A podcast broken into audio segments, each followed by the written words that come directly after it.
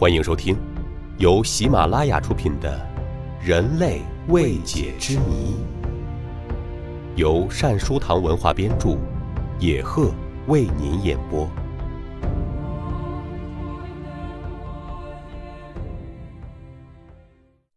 第十七集：千年冰人的诅咒，不死的魂灵。一九九一年九月十九日。来自德国南部城市纽伦堡的赫尔穆特·西蒙，与他的妻子伊利克外出徒步旅行，在意大利北部阿尔卑斯山靠近豪斯拉布约奇山口的一条冰川里，意外地发现了一具身体上部裸露于冰层外的木乃伊。专家们经过分析认为，这是一具古代武士的尸体。其死亡时年龄约四十五岁，身高一百六十厘米，脚约三十八码。它是目前世界上保存最完好、历史最长的木乃伊。这具古尸就以被发现的地点而命名为奥茨冰人。奥茨身边的剑袋中，两支用夹木制成的剑和十二支未完成的剑，已有七千年的历史。其身边的斧头却属于罗马帝国时期的酷刑时代，而他身上所穿的羊皮外套，竟然是由产自中国的山羊皮制成的。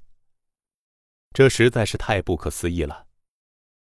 科学家当初用碳十四测年法鉴定出的结果是，奥茨是生活在青铜器时代的古代人，而 DNA 检测显示，奥茨的基因。与阿尔卑斯山区的欧洲后裔极为相似，其出生地可能在意大利和奥地利接壤处的博伦纳山口的一个小村庄。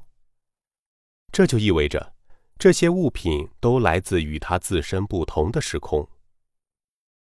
测试发现，这一具颜色灰褐、形状干瘪的尸体已有五千三百年的历史，比现存最古老的埃及木乃伊。还早了近一千年，而且奥茨冰人的衣服和随身携带的物品都保存完好。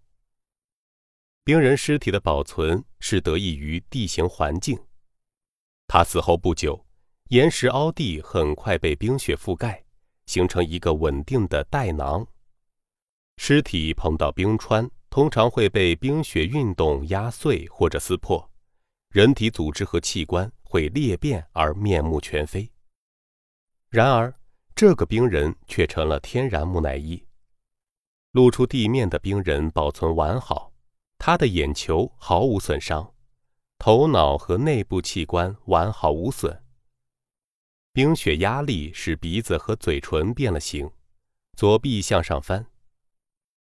这具史前的尸体对欧洲青铜器时代末期的社会发展状况。具有很高的研究价值。历史学家认为，这一发现意义重大，奥兹冰人也因此吸引了全世界的目光。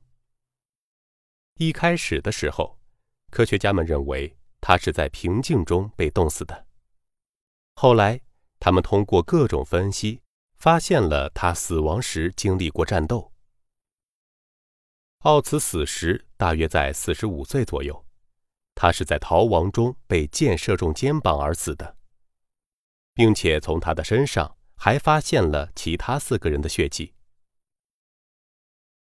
二零零五年起，苏黎世大学解剖所研究员弗兰克·卢利的研究小组与意大利博尔扎诺考古博物馆和博尔扎诺中心医院合作，为了避免对干尸造成破坏，采用了多片式断层扫描技术。对奥茨冰人进行研究。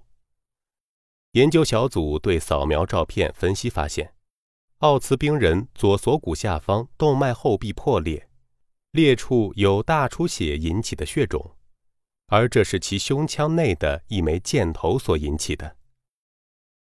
此次研究确认，奥茨冰人在受箭伤后随即死亡。卢利说，研究发现这个动脉伤口。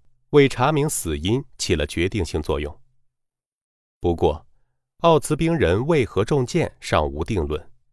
但卢利认为这可能是狩猎意外或者是暗杀。后来，有一些与奥茨研究相关的人都相继去世了，于是人们对奥茨的出现发表了很多的观点。有的人认为，对奥茨的发掘随意性太大，而且发掘工作也没有秩序，死亡者极有可能是因为其体内菌体感染造成的。这种观点显然很难站得住脚，在冰天雪地中，菌体几乎很难存活。于是，关于奥茨的民间说法不断出现。有人声称，研究专家在奥茨的包中发现了魔法蘑菇，他受到魔咒保护。还有人认为，奥茨是一位古代的巫师，甚至有人说，将奥茨从冰川里移到博物馆里，扰了奥茨的梦。他非常生气，要以一种神秘方式进行报复。可是，对于这样的说法，西蒙一点也不相信，也不害怕。他对古诗有着浓厚的兴趣，他把奥茨称作是他的第三个儿子。他骄傲地向人们介绍他的发现，说是神灵指导他发现了这个病人。二零零六年十月，六十七岁的西蒙独自一人，没有携带任何旅行用品，来到他发现奥茨的山中，就再也没能返回家园。三周后，他的尸体被发现，他跌入九十多米深的山谷中摔死了。这是一个极大的讽刺，因为西蒙之死和使他一举成名的五千三百多年前的奥茨的死非常相似。然而，西蒙并不是第一个追随奥茨而去的人，法医雷纳尔·汉恩博士也参与了奥茨的发掘。是他用双手将奥茨的干尸放进了尸袋。一年后，有人邀请六十四岁的汉恩做关于发现奥茨的演讲。不幸的是，他在途中遇车祸身亡。第三个死亡的是五十二岁的科尔特·弗里兹，他是因奥茨发掘而获实力较多的人之一。他组织了许多旅游团到奥茨的发掘地参观，却于1993年死于一场罕见的雪崩。有意思的是，弗里兹当时带着一个旅行团，可是那么多人中，只有他自己被雪压死。奥茨诅咒因此越传越玄乎。2006年，47岁的摄影师雷纳尔·霍尔兹。成了奥茨诅咒的第四个受害者。奥茨诅咒的相信者认为，当年发掘奥茨时，霍尔兹的摄像机记录了全过程，并将这些珍贵的资料独家提供给奥地利国家电视台，因此惹恼了奥茨的在天之灵。他将片子制作完不久即死于脑瘤。奥茨诅咒再度成为人们议论的焦点。奥茨的干尸目前存放在巴尔扎诺南部的提洛林考古博物馆的一个二十厘米厚的防弹玻璃棺材里。这里的人对奥茨诅咒的故事非常熟悉，不过真正相信诅咒会应验的人并不多。当地居民卡塞琳娜说，在奥茨被发现后的十四年里，与他有关的人中确实有六个已经死亡。但这又能说明什么问题呢？与这具木乃伊接触过的人超过了一百五十个，除那六名已经谢世的人外，其他人全都健康的活着，生活完全正常，有的肯定还会很长寿。如果奥茨诅咒真的那么灵验的话，其他人的情况该如何解释呢？那么，那六个人的死亡会不会是奥茨诅咒的结果呢？对他们的死因逐个进行分析，我们不难发现，除了西蒙是意外死亡外，其他几个人的死都是正常死亡。斯宾德勒教授死时的年龄是奥地利男性预期寿命的百分之九十，而死于车祸、脑瘤在现代社会是很平常的。只有西蒙的死有些异常。据奥地利高山营救人员讲。每年死于恶劣天气的人也就是一两个。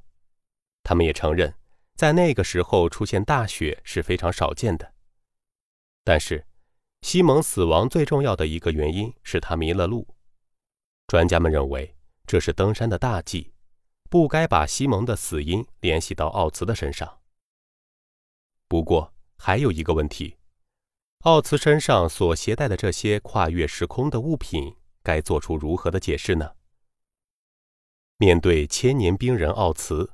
还是可以发现很多让人难以解开的谜。听众朋友，本集播讲完毕，感谢您的收听。